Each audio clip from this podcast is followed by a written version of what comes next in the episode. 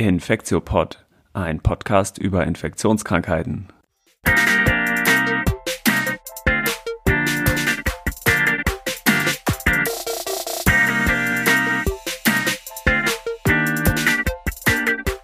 Ja, willkommen zum 67. Infektiopod. Heute ist Donnerstag, der 10. Februar 2022. Mein Name ist Till Koch und wie immer sind wir auch zu dritt heute mit Annette Hennigs. Hi Annette. Hallöchen, guten Abend. Und natürlich auch wieder mit Elena Terhalle. Hi Elena. Hallo. Genau, wir hatten ein bisschen äh, technische Schwierigkeiten, aber jetzt haben wir es endlich geschafft, äh, aufnehmen zu können. Und wir freuen uns heute wieder ein Non-Covid-Thema zu haben. Und zwar soll es über antimikrobielle Resistenzen gehen. Ähm, das ist wirklich super. Zumal ja die äh, Covid-Zahlen ganz kurz, wenn wir da einmal noch schnell drauf gucken, auch schon wieder am Fallen sind in Deutschland ne? oder zumindest in Hamburg. Vor einer Woche noch war Hamburg totaler Spitzenreiter in der 7-Tages-Inzidenz und jetzt aber ähm, äh, ist es ein klein bisschen zumindest am Sinken in Hamburg, ne, die Zahlen. Naja. Ja, ich glaube, in Hamburg haben wir es jetzt, haben wir es jetzt erstmal hoffentlich ein bisschen geschafft. Ja. Bis zur nächsten Variante. Wir werden mal sehen. Genau, ja, und Antimicrobial Resistance ist ja auch so ein bisschen unser Herzensthema von uns dreien, glaube ich. Ne? Wir sind ja alle ja. drei äh, Antibiotic Stewardship äh, affin. interessiert und affin, genau. Ich wollte es sehr schlau ausdrücken und dann ist es mir nicht eingefallen. Ähm, insofern, ich freue mich sehr, dass wir heute mal über was anderes reden als über Covid. Ja, Genau, und Aufhänger genau. war, dass im äh, Lancet so ein ganz interessantes Paper mh, erschienen ist, was wir später auch besprechen wollen, ne? was so zum ersten Mal versucht hat, so global das so ein bisschen darzustellen, wie da die Lage ist. Genau, vielleicht fangen wir damit gleich an, oder? Würde ich sagen. Das ist ja. auch ein ganz guter, ganz guter Einstieg. Das war natürlich schon ein ganz schönes Brett, ähm, auch methodisch, muss man sagen. Also das, äh, das war äh, haben wir uns, glaube ich, alle so ein bisschen durchgequält, aber sehr interessant. Ich weiß nicht, Elena, willst du vielleicht mal anfangen, ein bisschen was zu erzählen? Ja, ich kann ja mal anfangen. Also das ist, ich weiß gar nicht genau, vorletzte Woche oder so rausgekommen, im Lancet publiziert worden. Ähm, und in diesem Paper geht es vor allem darum, einmal diese globale Belastung oder Burden, wie kann man am besten Burden übersetzen? Ihr müsst mir. Ja, Belastung, ne? Ja, Belastung. Bürde. Ja. der antibiotischen Resistenzen, also bei Bakterien, ähm, zu analysieren vom Jahre 2019. Also so eine große Analyse gab es vorher noch nicht. Und äh, man konnte sozusagen, oder manche haben auch so bei Twitter geantwortet, ähm, dass es sozusagen jetzt die nächste Pandemie schon am Rollen ist. Und deswegen finde ich es ganz interessant, wenn wir das mal diskutieren hier. Und zwar soll da, in diesem Paper wurde die Belastung weltweit geschätzt und zwar im Rahmen, also im, also dass man quasi den Schätzung von Tod und den sogenannten DALIs oder Dailies, den Disease Adjusted Life Years, ähm, die mit einer bakteriellen ähm, Antibiotikaresistent assoziiert sind oder zuzuschreiben sind. Ähm, ich musste ehrlich gesagt die, die müssen wir vielleicht kurz erklären, oder? Genau. Also ich glaube, es heißt Disability Adjusted Life Years, ne? Es gibt beides, genau. Es gibt beide Ausdrücke ah, ja, okay. oder beide, äh, genau, Abkürzungen sozusagen. Auf Deutsch heißt es sozusagen so grob übersetzt verlorene gesunde Lebensjahre. Und das ist was, was eingesetzt wird, um die Bedeutung verschiedener Krankheiten auf die Gesellschaft messen zu können. Ähm, genau, und damit soll halt nicht nur die Sterblichkeit gemessen werden, sondern auch die Beeinträchtigung des normalen, beschwerdefreien Lebens durch eine Krankheit. Und das sozusagen dann ausdrücken in einer Maßzahl. Ähm, genau. Ist das so ganz verständlich?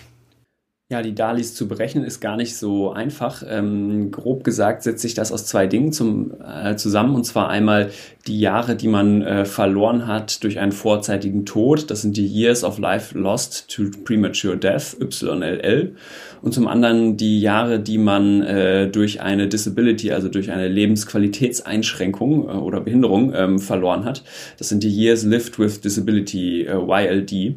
Und die beiden addiert man zusammen, um zu den Dalis zu kommen. Ähm, das erste, also die Jahre, die man verloren hat bis zum Tod, ist relativ einfach erklärt. Das sind einfach die Jahre, wenn ich jetzt zum Beispiel mit 30 sterbe und mit die durchschnittliche Lebenserwartung ist 71, dann ähm, hätte ich sozusagen 41 Jahre ähm, lost äh, vor meinem normalen zu erwarteten äh, Sterbealter. Und ähm, bei diesem zwei, bei dieser zweiten Kategorie Years Lived with Disability, da kommt eben noch so ein Gewichtungsfaktor für die Schwere der Erkrankung rein. Und da gibt's halt so Tabellen von der WHO, wo das aufgeführt ist. Aber Im Prinzip, wenn ich sozusagen, ähm, wenn die durchschnittliche Lebenserwartung ähm, 80 Jahre ist und ich habe ab dem Alter 60 für die letzten 20 Lebensjahre noch eine bestimmte Erkrankung, die vielleicht meine Lebensqualität um 40 Prozent reduziert, dann hätte ich sozusagen von diesen 20 Jahren äh, davon 40 Prozent ähm, wären dann sozusagen die Dalis, die, ähm, die lost sind. Genau, das ist so grob die Erklärung. Genau, und die Autoren haben jetzt sozusagen über äh, ganz viele Datenquellen, also lokale Datenbanken, Resistogramm oder, oder mikrobiologische Daten, Publikationen, haben sie sozusagen aus aller, aller Welt, aller, allen Ländern, aus denen es Daten sozusagen gab, ähm, versucht, eine globale Einschätzung ähm, zu, äh, zu erstellen, in welchem Land ähm, gibt es sozusagen wie viele ähm, Todesfälle oder, oder Dalis, die zum einen, ähm, Sie nennen es associated mit ähm, multiresistenten Keimen sind. Ähm, das heißt also, ähm, Gut, und aus diesen Daten, die die dann rausgesucht haben, was ich, also muss ich sagen, als ich dieses Paper gelesen habe, war ich irgendwie fasziniert, wie die das wirklich gemacht haben, diese ganze Literatur durchzugucken und diese ganzen Daten zu akquirieren. Auf jeden Fall haben die das versucht, in fünf unterschiedliche Gruppen einzuteilen. Ähm, die zähle ich jetzt einmal auf, so fürs Verständnis. Das sind einmal die Todesfälle, bei denen Infektionen eine Rolle gespielt haben. Dann die, der Anteil von Infektionstoten von einer bestimmten Infektion, jetzt zum Beispiel Pneumonie. Dann Anteil von bestimmten Infektionstoten, also jetzt zum Beispiel die Pneumonietoten, die dann einem bestimmten Pathogen zuzuschreiben sind. Und dann haben sie sich angeguckt, die prozentuale Anteil der Antibiotikaresistenten bei diesen Pathogen. Ähm, jetzt zum Beispiel, wenn sie einen ähm, Pneumokokken hatten, ob da jetzt als bestimmte Resistenzen vermehrt vorlagen, jetzt als Erreger der Pneumonie. Und als letzte Gruppe haben sie sich dann angeguckt, ihr erhöhtes Risiko von Tod oder Dauer der Infektion mit dieser Resistenz. Und mit dieser Hilfe von dieser fünf Gruppen haben sie dann die Krankheitslast geschätzt, in zwei verschiedenen Gruppen wiederum.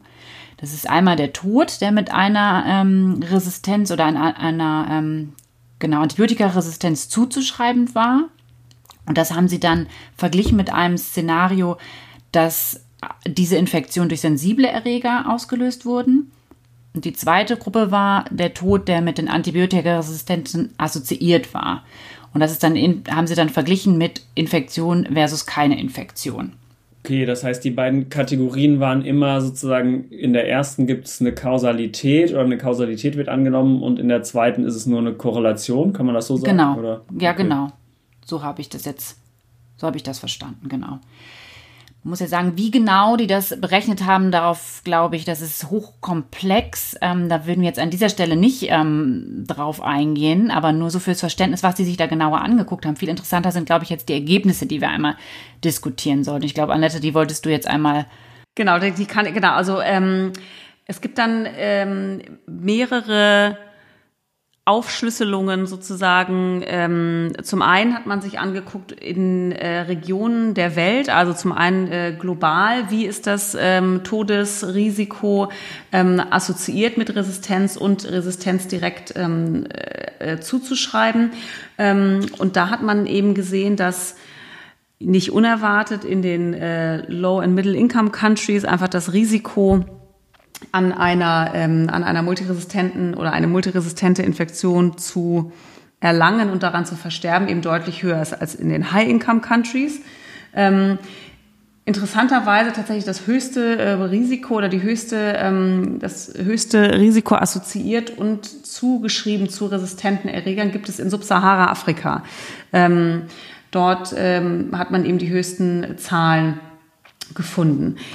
Das ist das eine. Das, und das zweite, was sie dann, ähm, ach so, und das niedrigste tatsächlich Risiko ähm, war, wurde in Australien oder Australasia, äh, also Australien und Neuseeland ähm, sozusagen gefunden. Ähm, was sie noch festgestellt haben, ist, dass eigentlich drei Infektionssyndrome oder Infektionen eigentlich die Hauptburden der ähm, multiresistenten Infektionen machen weltweit. Und das sind ähm, Atemwegsinfektionen, Blutstrominfektionen und Intraabdominalinfektionen. Das waren also 80 Prozent der ähm, mit multiresistenten Erregern assoziierten Infektionen. Alle anderen, die sie untersucht haben, also Harnwegsinfekte, auch multiresistente Tuberkulose, haben eher eine untergeordnete Rolle gespielt. Sind natürlich trotzdem wichtig, aber der Global Burden war sozusagen bei diesen drei Erkrankungen ähm, am höchsten. Und dann haben sie sich noch angeguckt, welche Erreger ähm, sind eigentlich die Hauptverursacher dieser, äh, dieser resistenten Erkrankungen und haben dann rausgefunden, dass es ähm, eigentlich nur in Anführungsstrichen oder hauptsächlich äh, sieben Erreger sind die ich jetzt gerade noch mal suchen muss. Genau, und zwar ähm, waren, das, waren das eigentlich so klassische bakterielle Erreger. E. coli, Staph aureus, Klebsiella pneumonie, Streptococcus pneumonie tatsächlich, ähm, Acinetobacter baumannii und Pseudomonas aeruginosa, jeweils dann Resistenz versus sensibel. Ähm, die haben äh, auch den Großteil der multiresistenten Infektionen verursacht oder den Burden an resistenten Infektionen. Das fand ich auch total interessant, weil wenn man so AMR und Resistenzen hörte, dann denke ich auch immer an so ganz exotische Keime irgendwie, die man so vorher noch nie gehört hat. Ähm, oder genau an so Namen, die man sich mal nicht merken kann. Und das äh, ist jetzt hier gar nicht so. Ne? Also alle, die was mit Infektionen zu tun haben, glaube ich, beruflich, äh, haben, hören das andauernd, diese sieben Namen. Ne? Genau, und man hat die natürlich auch schon immer mal gehört in, mit Problemen zunehmender Resistenzentwicklung. Also gerade wenn man jetzt sagt, irgendwie Drittgenerations-Cephalosporin-resistente E. coli ist ja so der Klassiker, den man eigentlich auch immer auf allen Vorträgen zeigt, die Europakarten mit den in den letzten zehn Jahren explodierenden Resistenzraten. Mit Staph aureus, da gibt's ja immer diese Unterscheidung zwischen Methicillin-sensiblen Staph aureus, also MSSA und MRSA. Ähm, damit haben wir ja in Deutschland wenig Probleme. Wir haben sehr, sehr geringe Raten. Aber wenn man dann zum Beispiel mal in die USA guckt, die haben tatsächlich bei den Staphylokokken eine Resistenzrate von 40, 50 Prozent. Ähm, also da gibt es eben auch regional deutliche Unterschiede. Und das fand ich tatsächlich dann auch nochmal insbesondere interessant in diesem Paper die haben dann sehr schöne bunte Karten, wo sie die einzelnen Reger äh, nochmal gezeigt haben. Und da sieht man, dass das doch sehr unterschiedlich ähm, verteilt ist. Vielleicht müssen wir die jetzt nicht alle irgendwie aufzählen. Staph aureus hatte ich jetzt schon mal gesagt, Methicillin-resistenter Staph aureus, hohe ähm, Resistenzraten in, ähm, in den USA, 50 bis 60 Prozent. Ähm, das entspricht so ungefähr den Resistenzraten aus Indien. Ne? Also das ist eben schon ähm, wo man Indien ja immer so als das äh, die die Brutstätte multiresistente Erreger im Kopf hat, aber die USA sehen tatsächlich genauso aus. Ähm, oder wenn man dann mal andere Erreger sich anguckt, ähm, zum Beispiel Drittgenerations Cephalosporin, also das ist ein häufig verwendetes ähm, Beta-Lactam-Antibiotikum, resistente E. coli. Da sieht man dann ähm, auch wieder USA zum Beispiel 10 bis 20 Prozent äh, Resistenzen, Indien aber 70 bis 80 Prozent Resistenzen. Deutschland ist damit auch bis 10 bis 20 Prozent sozusagen dabei. Ähm, Südeuropa etwas höhere Resistenzraten. Ähm, und so geht das dann weiter. Wenn man dann schaut, ähm, einer der Superbugs, die wir ja kennen, sind zum Beispiel Carbapenem. Also Carbapenem ist ein extrem breit wirksames, gramnegatives wirksames Antibiotikum. Carbapenem-resistenter Acinetobacter baumannii. Da sieht man in den USA zum Beispiel wieder relativ hohe Resistenzraten. Deutschland ist noch ganz gut aufgestellt, extrem dunkelrot, also 70, 80 Prozent resistente Raten ähm, in Russland zu sehen. Und so geht das dann weiter. Also es ist tatsächlich, da kann man sehr viel Informationen ähm, rausziehen aus diesen Karten.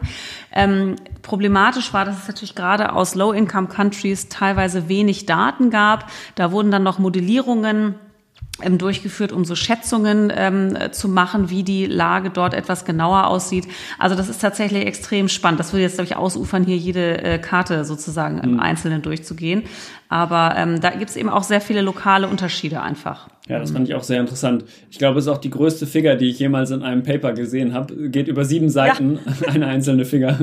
Ja. Sehr schön, schön bunt. Also ich war, ich war ganz angetan. genau. Genau, und dann gab es ja am Ende noch äh, so ein paar ganz, äh, fand ich, griffige Schlussfolgerungen, ähm, wie man mit dem Ganzen jetzt umgehen soll. Okay, vielleicht bevor wir zu den Schlussfolgerungen ähm, ähm, kommen, oder das können wir eigentlich damit verbinden, fand ich die ähm, äh, finde ich es eigentlich ganz interessant. Ich habe mir so ein paar, so, als ich so die Ergebnisse gesehen habe, mir so ein paar Fragen gestellt und mich gefragt, woher kommt das eigentlich? Und das eine war vor allem, warum ist in West-Subsahara-Afrika äh, Afrika, es sind vor allem, ist die Mortalität so hoch? Warum ist das da am höchsten? Ähm, und das, ähm, muss ich sagen, hatte ich hm, vielleicht gar nicht so erwartet. Also gerade wenn man das auf die Resistenzen bezieht, weil ich jetzt gedacht hätte, okay, zum Beispiel in Indien, wie du Annette gerade schon gesagt hat, gibt es ja deutlich mehr, hätte ich erwartet, Resistenzen. Wie kommt das eigentlich? Und da muss man sich, glaube ich, die Daten auch nochmal genauer angucken. Und da hatten wir ähm, auch schon so ein bisschen diskutiert. Und zwar ist es so, dass einfach in, in, in, in diesen Ländern ähm, Resistenzen vorkommen, die vielleicht gar nicht so ausgeprägt sind. Es muss nicht gleich eine äh, Carbapenem-Resistenz sein, sondern auch ein ESBL, was Annette ja gerade schon erklärt hat. Und die Länder aber einfach die ähm, Antibiotika nicht haben und so die ähm, Menschen halt eher einfach an einer Infektion generell sterben als jetzt in anderen ähm, jetzt sage ich mal in erste Weltländern, ne, der, ähm, industrialisierten Ländern. Also das fand ich nochmal ganz interessant, das vielleicht so auch ja. ja, anzumerken, weil. Das, das heißt, wenn man, wenn man so sagen würde, ähm, um eine Pneumonie zu behandeln mit einem bestimmten Keim, gibt es da vielleicht das erste genau. Generation Antibiotikum, aber schon da, aber das Zweit- und Drittgeneration genau. nicht mehr. Und äh, bei uns hat man sozusagen erst ein Problem, wenn vielleicht gegen alle drei Generationen der Antibiotika eine Resistenz vorliegt und in einem Land in Subsahara-Afrika schon, wenn äh, nur die erste Generation ausgeschaltet ist, so vielleicht, ne? Genau, mhm. genau.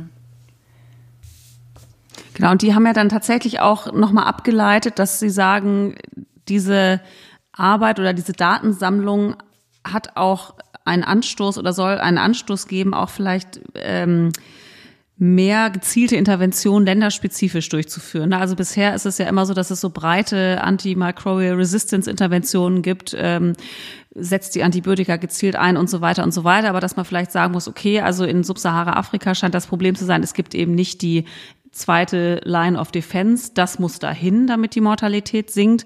Und vielleicht in anderen Ländern wie Südostasien, wo es ja viele Antibiotika einfach auch vorrätig gibt, teilweise irgendwie ohne Rezept in der Apotheke, dort müssen vielleicht eher Restriktionen hm. ähm, platziert werden. Also das fand ich sehr spannend, dass man da tatsächlich auch nochmal so ein bisschen ableiten konnte, dass man ein bisschen targeted ähm, ähm, Maßnahmen implementieren kann.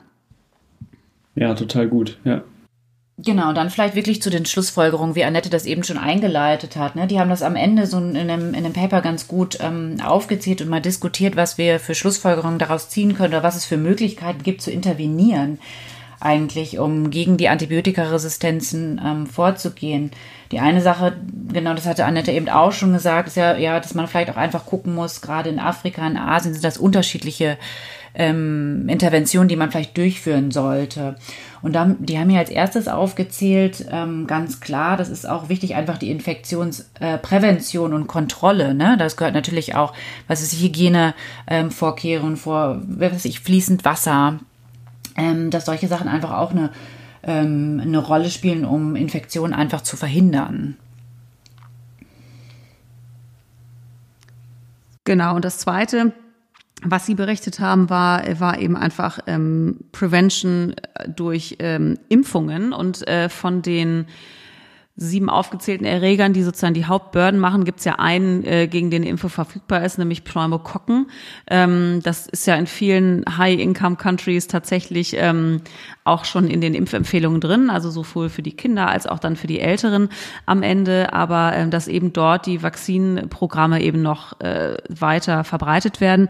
Und ähm, es gibt ja tatsächlich mittlerweile auch Kandidaten, Vakzine für andere Erreger, für Staph aureus und für E. coli. Also das ist sicherlich eine äh, Möglichkeit, da zu intervenieren, einfach auch als eine Präventionsstrategie, ne, aber natürlich eine relativ spezielle. Mhm. Den dritten Punkt, den Sie gemacht haben, war ja, dass Sie generell empfohlen haben, äh, die Gabe von Antibiotika im Sinne von so einem One Health Ansatz nicht nur bei Menschen, sondern vor allem auch bei Tieren zu reduzieren. Das ist ja so eine Theorie, die schon viele Jahre eigentlich es gibt, dass äh, der vermehrte Antibiotika-Einsatz gerade in der Tierzucht ähm, auch zu Resistenzen bei den Menschen führen kann. Und Sie haben das schon selber auch hingeschrieben, so eine richtige Kausalität hat man dazwischen eigentlich noch nicht wirklich nachweisen können. Ne? Also deswegen war ich auch auch ein bisschen verwundert, das da drin zu lesen. Ja, man muss sagen, es gibt ja schon, also ähm, von, von früher, also früher, als das noch viel mehr gemacht wurde, ähm, da hat man schon gesehen, lokal gab es da so ein paar ähm, äh, Resistenzprobleme und nachdem dann Empfehlungen ähm, geändert worden sind für die Tierzucht, für die Antibiotikatherapie in der Tierzucht, hat sich das dann auch im Menschen sozusagen geändert. Aber das ist tatsächlich ewig schon her. Ähm, und solche Antibiotika mit so breitem äh, Kollateralschaden in die humane Population werden eigentlich nicht mehr eingesetzt. Also ich glaube, dieses Controversial ist da schon ganz richtig. Also ob das jetzt so viel bringt, ähm, das wird ja, wirklich sehr ja. kontrovers diskutiert. Ja. Der vierte Punkt ist viel wichtiger, ne? Genau, der vierte Punkt ist einfach natürlich das, was, was, ähm, was Antibiotic Stewardship eigentlich unter anderem macht. Ne? Also das heißt, Antibiotika sollten eben wirklich nur eingesetzt werden, wenn sie nötig sind und kein ähm, unnecessary use, also kein, keine Virusbronchitis sollte behandelt werden. Ähm, und man sollte eben versuchen, auf Antibiotika, von denen man weiß, dass sie Resistenzen ähm, induzieren oder resistente Erreger selektionieren. Wir hatten ja schon die Drittgeneration Cephalosporine erwähnt. Die sind ja bekannt dafür, eben diese Erreger mit ESBL, also mit, Ex, äh, mit ähm, ähm, Antibiotikaresistenzen, die dann eben auch weiter Resistenzen ähm, oder gegen weitere Antibiotika resistent sind als eben das Drittgeneration Cephalosporin, diese ESBL. Ähm, die sind dafür bekannt, das zu selektionieren, also dass man eben tatsächlich unnötige Antibiotika vermeidet, möglichst schmal fokussiert, wenn man einen Erreger gefunden hat. Und dass das eben, genau, das ist, denke ich, extrem wichtig. Ähm, auch in Deutschland übrigens. Genau.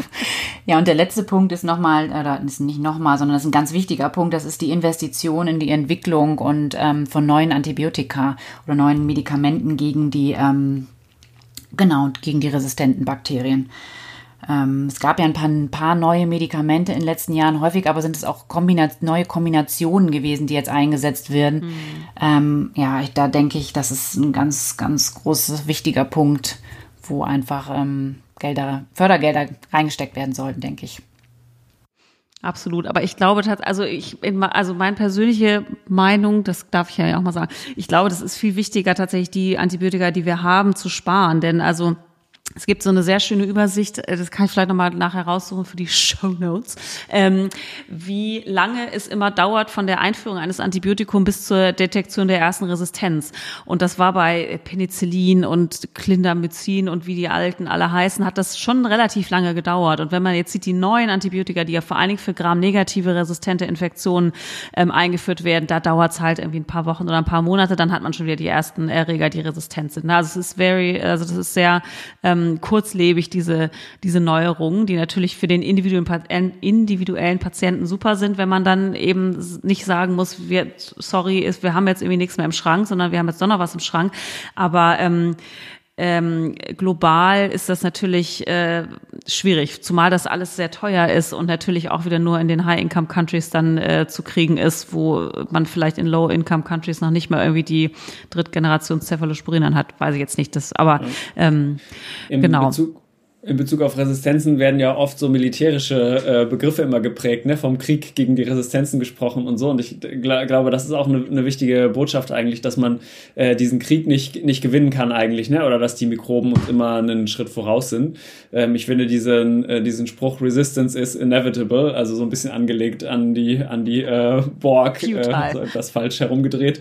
Ähm, ja, genau, aber dass sozusagen die Mikroben einem immer einen Schritt voraus sind und dass sie eigentlich alle, ähm, weil sie einfach schon so viel länger gibt als die Menschen, ähm, eigentlich schon alle Resistenzen gegeneinander ausprobiert haben. Ne?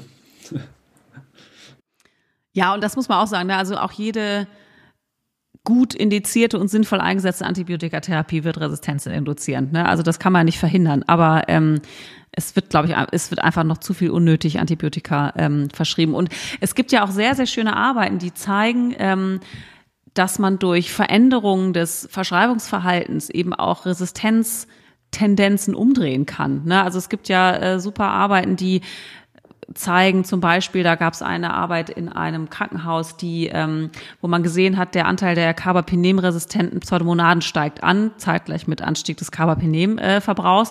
Und man hat dann eine Intervention gemacht, dass man gesagt hat, okay, wir müssen jetzt irgendwie weg von diesem, von diesem Carbapenem-Gießkanne, shiften das in Richtung, ich glaube, das war Gentamycin oder, oder irgendwas. Ähm, und da hat man gesehen, dass tatsächlich nachhaltig über drei, vier Jahre die Empfindlichkeit der Pseudomonaden gegenüber Carbapenem wieder angestiegen ist. Also man kann sowas eben eben auch umdrehen. Man muss halt wirklich ähm, nachhaltig dabei bleiben. Ähm, und da kommt eben AWS ins Spiel. Und die das ist auch so ein wichtiges äh, Prinzip, dass die Bugs, wenn die sozusagen so eine neue Resistenz oder so entwickeln, dass das meistens einen Fitnesskost hat. Ne? Nicht immer natürlich, aber häufig so, dass die weniger resistenten Keime sich dann, wenn der Selektionsdruck nicht mehr da ist, häufig dann wieder vermehren ne, im Vergleich zu den resistenten. Ja. Aber das ist doch jetzt vielleicht eine ganz gute Überleitung des, ähm, zu unserem ja, zweiten Thema, für das wir heute einfach nochmal so allgemein über Antibiotic Stewardship reden wollten, oder? Was das eigentlich so genau ist und was man darunter versteht und ist es, ist es, was ich immer finde, oder hm, vielleicht einfach wichtig hier nochmal zu sagen, es ist nicht, äh, ABS ist nicht gleich Infektiologie, das sind zwei unterschiedliche Sachen und ich finde, deswegen sollten wir uns einmal angucken, was ist das eigentlich? Genau, also ähm, weil was ist denn Antibiotic Stewardship eigentlich? Zum Glück hat die Deutsche Gesellschaft für Infektiologie mh, hm, da eine schöne Definition. Die ist ein bisschen langatmig, aber ich lese sie trotzdem mal vor. Ähm, das ist nämlich, äh, die sagt, dass ABS ein programmatisches, nachhaltiges Bemühen um eine rationale antiinfektiver Verordnungspraxis ist jetzt ein bisschen gekürzt, aber ähm, das heißt, es geht sozusagen um einen sinnvollen oder hier eben als rational beschriebenen Einsatz von Antiinfektivern. Und ähm, Verordnungspraxis äh, deutet auch schon darauf hin, dass ein ganz wichtiger Teil davon nicht nur der klinisch-infektiologische Teil ist, sondern äh, die Apotheke, weil es da das sozusagen auch ein ganz wichtiges äh, Standbein vom ABS ist. Ne? Genau, und es gibt ja diese S3-Leitlinie, ähm, die ist jetzt auch vor zwei Jahren nochmal aktualisiert worden, also zu Antibiotic Stewardship. Und da gibt's eben verschiedene ähm, Strategien, wie man das eben erreichen kann. Und da gibt's ganz unterschiedliche. Und man muss auch sagen, dass ähm, man auch sicherlich je nach Krankenhaus, wo man tätig ist oder auch im ambulanten Bereich, je nach ähm, äh, Infrastruktur, die vorhanden ist, man sich dann einfach gucken muss, was kann man am besten ähm, implementieren. Also so ein paar Kernstrategien sind zum Beispiel ähm, Deeskalation einer Antibiotikatherapie. Also wenn man jetzt jemanden hat, der äh, eine Infektion hat, da weiß man ja erstmal noch nicht, welchen Erreger man vor sich hat. Man fängt erstmal mit dem Antibiotikum an, was so die häufigsten, üblichsten Verdächtigen ähm, äh, erwischt. Wenn man dann aber einen Erreger ähm, identifiziert hat, ist es immer gut, sinnvoll und äh, sehr empfohlen, auf, auf ein äh, gezieltes Antibiotikum umzustellen, das weniger äh, Kollateralschaden, wie wir es dann immer so schön nennen, hat, also weniger Resistenzen induziert, weniger Nebenwirkungen hat. Das ist zum Beispiel das eine, wo man sehr eng auch mit der Mikrobiologie zusammenarbeitet. Und natürlich ist wichtig, ähm, geeignetes Material zu untersuchen, um dann eben fokussieren zu können, also Blutkulturen, andere Kulturen. Ähm, genau, ein weitere, eine weitere ähm, eigentlich meine Lieblingsintervention ist, äh, die Penicillinallergie zu überprüfen. Das heißt, ganz, ganz viele Patienten haben ja äh, oder jetzt sagen, sie hatten, haben eine Penicillinallergie.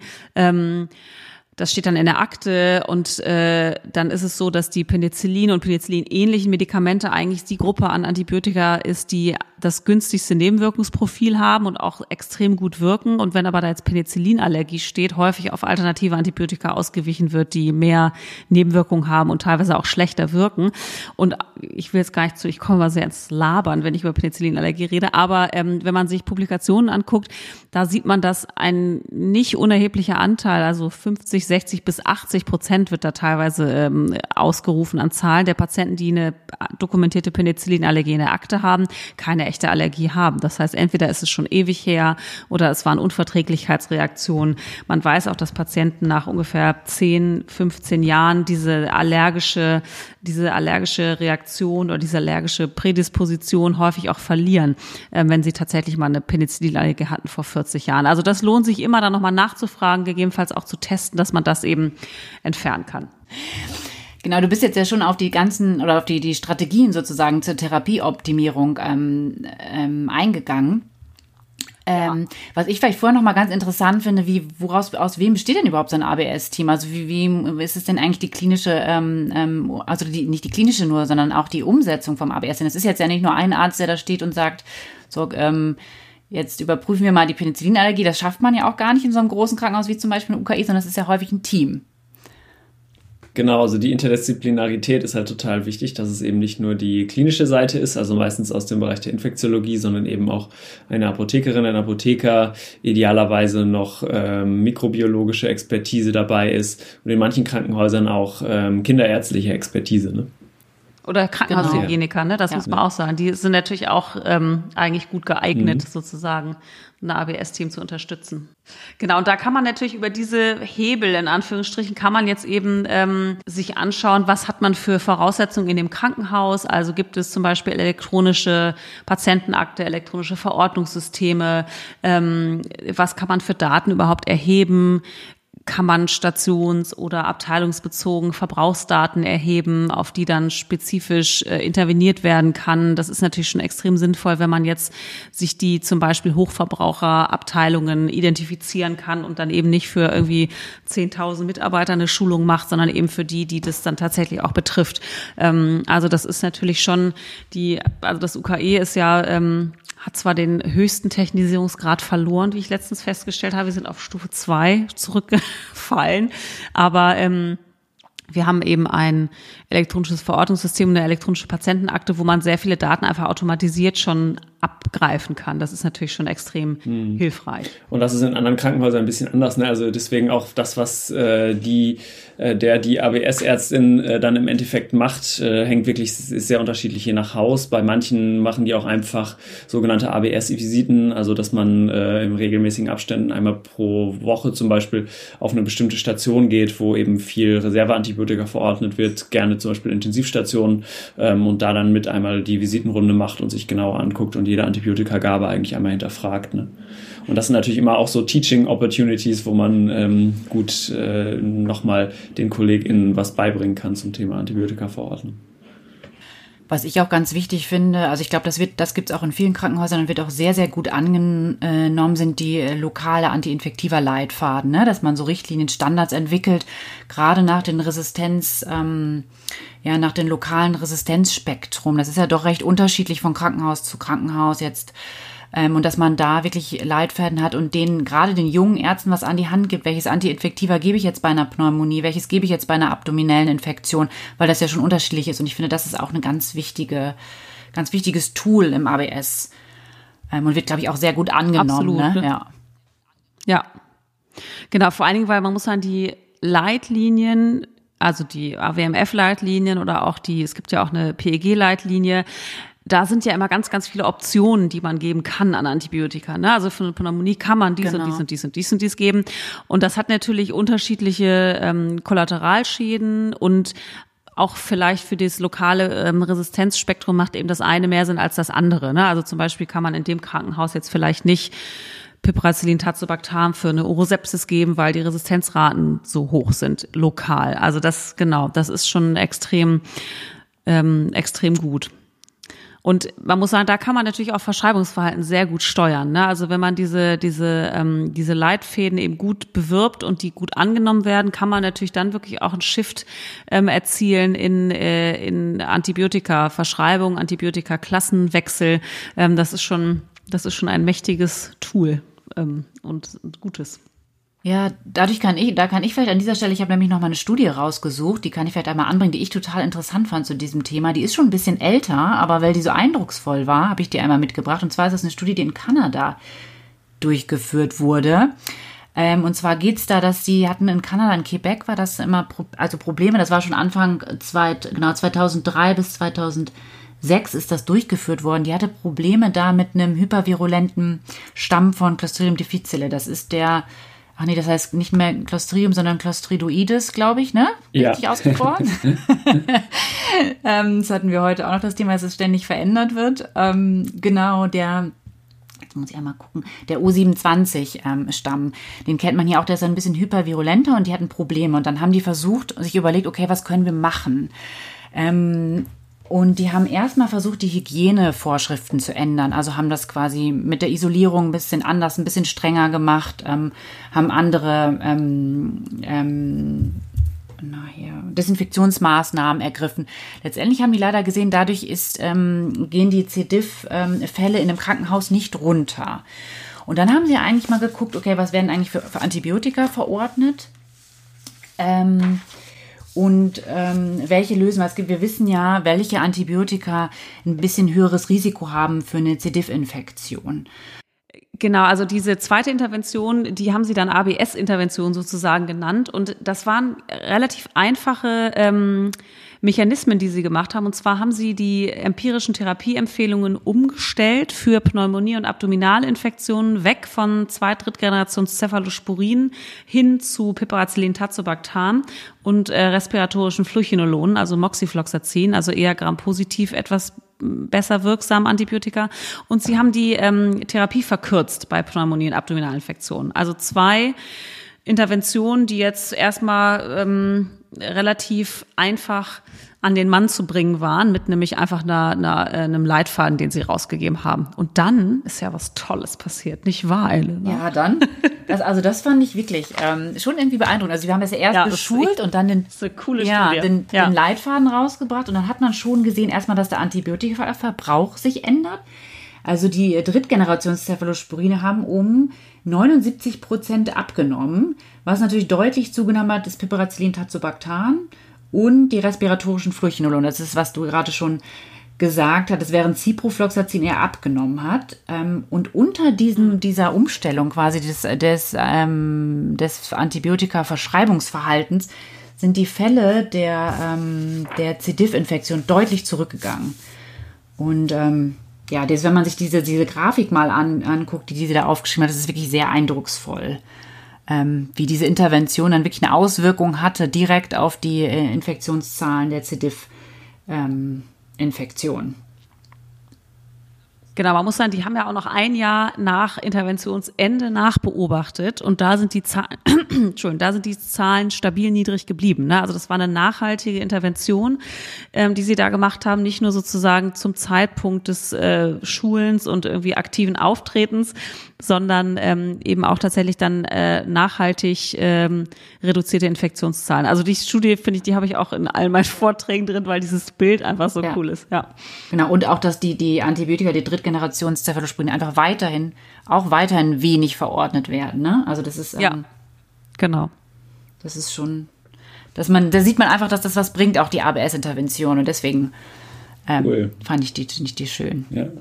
Genau, und als letztes hat Till, glaube ich, also ich finde, da sollten wir doch nochmal drüber reden, weil es ist ja einer unserer aller Helden, also meiner zumindest, von Twitter der irgendwie äh, noch einen sehr schönen Artikel geschrieben ja, hat. Ja, genau, ne, der ist auch schon ein bisschen älter, aber ich habe den auch jetzt erst vor kurzem ja. äh, gelesen. Also es geht um den so einen ähm, Professor aus Kalifornien von der UCLA-Uni da, Brad Spellberg heißt der, dem wir sicherlich auch alle auf Twitter folgen. Und der hat so äh, Antibiotics Five Myths debunked, also sozusagen äh, entlarvt oder wie er legte äh, Gerüchte da aufgeschrieben. Ne? So ein bisschen haben wir die jetzt zum Teil in der Folge, glaube ich, auch schon äh, durchgegangen, aber vielleicht, genau, gehen wir diese fünf Punkte jetzt noch einmal durch, weil ähm, da sind so ein paar etwas vielleicht auf den ersten Blick ähm, etwas ungewöhnliche Aussagen. Genau. Ich, ich fange mal an. Also das erste Gerücht, was er sozusagen entlarvt, ist, dass äh, Menschen Antibiotika erfunden haben. Und er zitiert eine ganz schöne Studie von 2011, ähm, wo in New Mexico in den USA so eine Höhle ähm, entdeckt wurde, die seit vier Millionen Jahren nicht von Menschen oder eigentlich noch nie von Menschen sozusagen betreten wurde und eben seit vier Millionen Jahren von der Außenwelt abgeschnitten war, wegen so Wasser und so. Und äh, dann haben sie aus dieser Probe aus dieser Höhle haben sie sozusagen Proben entnommen aus, von der Wand und haben ganz viele Bakterien gefunden und haben interessanterweise gefunden, dass alle dieser Bakterien, die sie da kultiviert hatten, äh, Antibiotikaresistenzen aufgewiesen haben und unter anderem auch Antibiotikaresistenzen zu äh, ja, ganz modernen äh, Antibiotika, die jetzt eigentlich zum ersten Mal synthetisiert wurden in den letzten Jahrzehnten.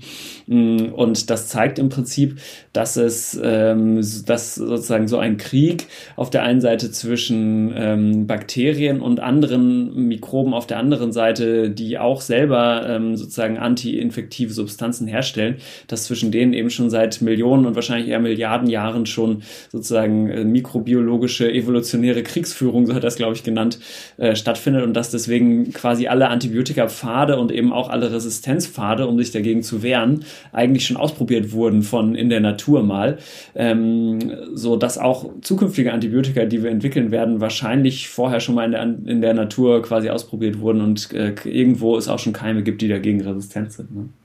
Genau, das zweite hatten wir ja vorhin schon so ein bisschen angesprochen, ähm, dass äh, sozusagen unnötiger Antibiotika-Gebrauch die Ursache für Antibiotikaresistenz ist. Und das stimmt natürlich so in der dezidierten Formulierung nicht so richtig, weil ähm, natürlich kann man, also natürlich ist es so, dass jede Antibiotikagabe und jede Antibiotika-Applikation selektiven oder Selektionsdruck erzeugt. Das heißt, die, Antibi die Bakterien, die resistent gegen dieses Antibiotikum sind, werden äh, sozusagen will mhm. prevail, also werden übrig bleiben. Oder es gibt ja auch einige ähm, Antibiotika, die tatsächlich ähm, Resistenzen verursachen, auch ähm, bei Bakterien. Das heißt, man muss es immer abwägen. Natürlich kann man jetzt nicht sagen, wir geben keine Antibiotika mehr, damit es keine resistenten Bakterien mehr gibt. Das geht natürlich auch nicht. Aber ähm, man muss abwägen, dass oder man muss akzeptieren, dass es man eben Resistenzen induziert, auch mit ähm, leitliniengerechtem Antibiotikaverbrauch und dass natürlich da absolut der Benefit einer Antibiotikatherapie ähm, da ist und man aber natürlich schon die Entwicklung verlangsamen kann von Antibiotikaentwicklung weltweit oder auch lokal, indem man sich eben beschränkt auf eine ähm, vernünftige Antibiotikatherapie und nicht das Unvernünftige noch dazu oben ja. drauf macht. Gut, das dritte Gerücht ist, dass, ach, das äh, glaube ich, kennt man schon ganz, ganz lange. Um Resistenzen vorzubeugen, muss von einer verordneten Antibiotikatherapie jede Tablette eingenommen werden. Das kennt man, glaube ich, auch noch von früher. Man muss die Packung auf jeden Fall bis zum Ende nehmen. Das ist natürlich nicht so. Im Gegenteil, das ist, ähm, es ist so in den letzten Jahren sind viele unterschiedliche Studien rausgekommen. Einmal zur abdominellen Infektion, aber auch zur Pneumonie weiß man das wirklich gut dass ähm, kürzere Therapie, also shorter is better, dass man wirklich weiß, okay, die, ähm, dass kurze Therapien ausreichen. Ähm, wichtig ist natürlich da oder die Herausforderung dabei ist schon, dass man auch den klinischen Blick hat für die Erkrankten, dass man sich die gut anguckt, ob man dann wirklich auch beenden kann. Aber die Daten geben her, dass es einfach eine Ver äh, Therapieverkürzung ähm, in vielen Fällen einfach sinnvoll ist. Also das ist deutlich überholt, dieses Gerücht, würde ich sagen. Ja, Genau, man muss sagen, diese Shorter is Better Tabelle von Brad Spellberg, die ist auch wirklich super. Der aktualisiert immer fortlaufend, äh, wenn solche Studien aufkommen. Äh, das kann man sich äh, gut mal ähm, bookmarken und immer mal wieder Genau, rein. und was Elena gerade zuletzt gesagt hat, ist, ist schon auch ganz wichtig. Man kann jetzt natürlich nicht sagen, dass immer bei jeder Pneumonie eine kurze Therapiedauer von drei Tagen ausreichend ist. Das ist natürlich keinesfalls so. Ähm, aber es gibt immer, gibt schon einen relevanten Anteil von vielleicht fast der Hälfte der Patientinnen, die so eine mittelschwere Pneumonie haben, sagen wir mal, ähm, die, die durchaus in diese Kategorie fallen, dass sie nach drei Tagen so bestimmte Stabilitätskriterien erfüllen und dann man nach drei Tagen Antibiotikatherapie wirklich auch Schluss machen kann. Und das ist noch weit weg von der klinischen Praxis, würde ich sagen, in deutschen Krankenhäusern. Ja. Ich will nur anmerken, kurz an dieser Stelle, es gilt natürlich nicht für alle Erreger bei der Pneumonie. Das ist nochmal wichtig zu sagen. Manche muss man wirklich auch länger behandeln. Ja. Viele Einschränkungen, aber trotzdem ein guter ja, Punkt. Ja, genau, aber genau. Genau, dann das vierte Gerücht äh, ist, dass wenn sich eine Resistenz entwickelt, dass es meistens ähm, am Infektionsort ähm, entsteht. Das ist, finde ich, erstmal irgendwie auch so ganz logisch. Ne? Also man stellt sich das so vor, man gibt Antibiotika und dann sind da so ganz viele Keime in der Wunde und dann selektioniert sich da irgendwie ein Keim raus, der resistent ist und dann kriegt man eine resistente Wundinfektion zum Beispiel. Ne? Ähm, und da äh, sagt er, beschreibt er hier aber ganz schön, dass das tatsächlich nicht der, der Regelfall ist, sondern dass es eigentlich komplexer ist und dass ähm, Resistenzen meistens nicht entstehen, ähm, weil eine Läsion, zum Beispiel eine Wundinfektion, unzureichend ähm, behandelt ist, sondern dass die eben häufig in der normalen bakteriellen Flora entstehen, entweder im Magen-Darm-Trakt oder aber auch auf der Haut.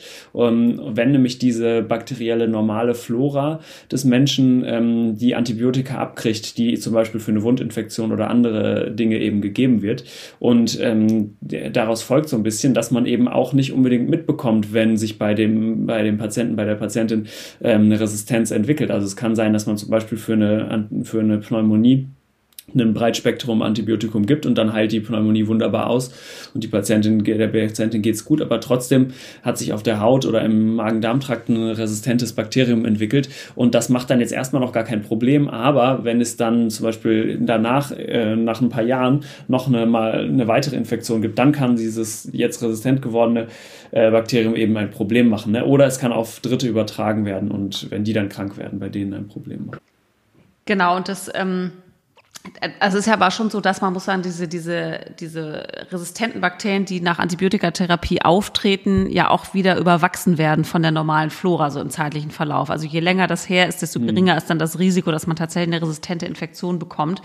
Ähm, also jetzt nicht jeder, der mal ein Antibiotikum ähm, gekriegt hat, kriegt eine resistente Infektion. Ich glaube vielleicht also bei, bei aller Angst vor Resistenzen, die wir hier schüren wollen, ist das vielleicht auch unsere normalen Bakterien, die kommen ja auch noch das mal stimmt. irgendwann wieder. Ähm, genau, und das, das fünfte ist, ähm, der fünfte Gerücht, tatsächlich, dem ich auch so ein bisschen aufgesattelt bin, äh, lange Zeit. Bakterizide Antibiotika sind besser als bakteriostatische Antibiotika.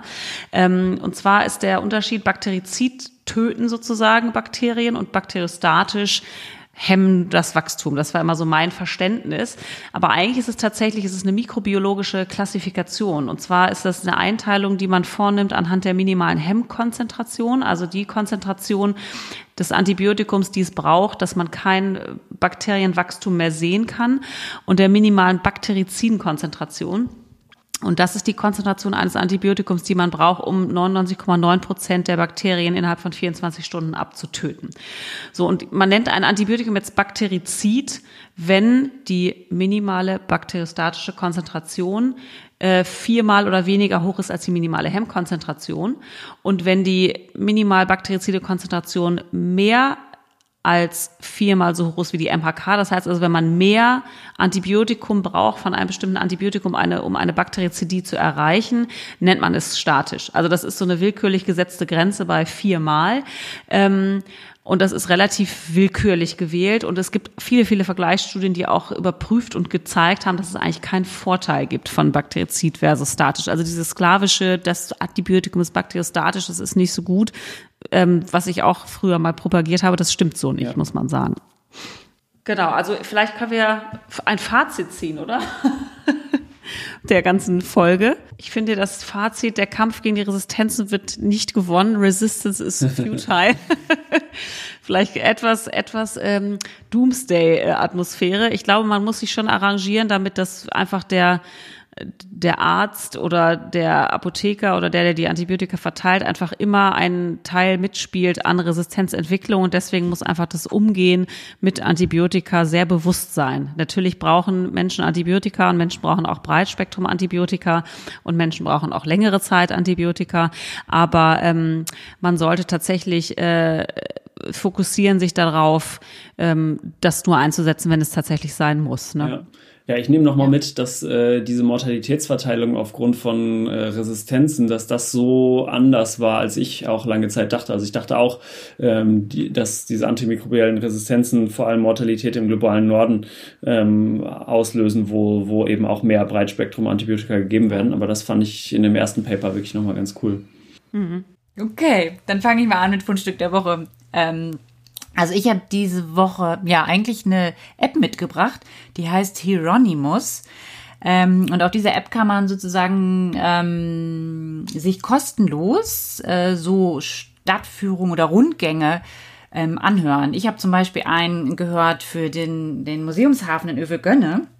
Da kann man dann rumgehen mit dem, mit, und sich über diesen ähm, App anhören, über jedes Schiff, was da liegt und ähm, über den Hafen. Und das fand ich irgendwie ganz, ähm, finde ich ganz toll. Das kann ich auf jeden Fall empfehlen, wer mal Lust hat. Jetzt für die Hamburger ist es ja eher am Wochenende oder so nach Öfegönne zu kommen. Dann lohnt sich das sicherlich, dass sich das mal genauer anzugucken. auch für die, die mit, mit Kindern ist das auch gut. und sag mal, ist das nur Hamburg oder ist das nee, auch? Nee, es ist Deutschland, andere auch, auch andere Städte. Das kann man auch in anderen Städten. Es gibt Ach, dann immer für cool. bestimmte punktuell, also Punkte in, in der Stadt, wo es halt so Führung gibt. Es gibt jetzt nicht für alles, aber das ist ganz ah. schön. Genau. Ich, kann auch, weil ich habe auch eine App. Ähm, und zwar ist das, äh, das ist zwar leider eine Bezahl-App, aber die, ich finde die ganz äh, cool. Und zwar ist die Calm. Ich weiß nicht, die kennt vielleicht, da kennt nee. vielleicht auch einige schon. Das ist, also, es ist ja große Mode, irgendwie Meditations- und Achtsamkeits-Apps und sowas. Und diese Calm ist, kommt natürlich aus Kalifornien. Das finde ich ja immer schon mal sehr mhm. gut. Ähm, und da gibt es also so, ähm, ja, was so Meditations-Apps halt machen, ne? So Meditationsanleitung, how, uh, how, how to meditate und ähm, irgendwie Einschlafmusik. Und da gibt's aber auch, die haben so Kooperationen mit ganz vielen Musikern und auch so Sportlern, ähm, die dann teilweise so Motivations-Speeches äh, irgendwie halten. Da gibt's eine von LeBron James sozusagen, wo er erzählt, wie er so in the zone kommt beim Basketballspielen. Und dann gibt's ähm, mit dem, ähm, ach, wie heißt er nochmal, der Happy gesungen hat, ähm, ein sehr berühmter Sänger, der auf jeden Fall da Musik für komponiert. Also das ist tatsächlich total ähm, cool. Also kann man sich, gibt's glaube ich auch so eine so eine Testversion, wo man sich da mal so ein bisschen durchhören kann. Also ich fand das ganz ganz cool. nett. Ich glaube, wir haben alle Ruhebedürfnisse. Ich habe auch was Ruhiges mitgebracht. Ja. Ich ein Buch mitgebracht.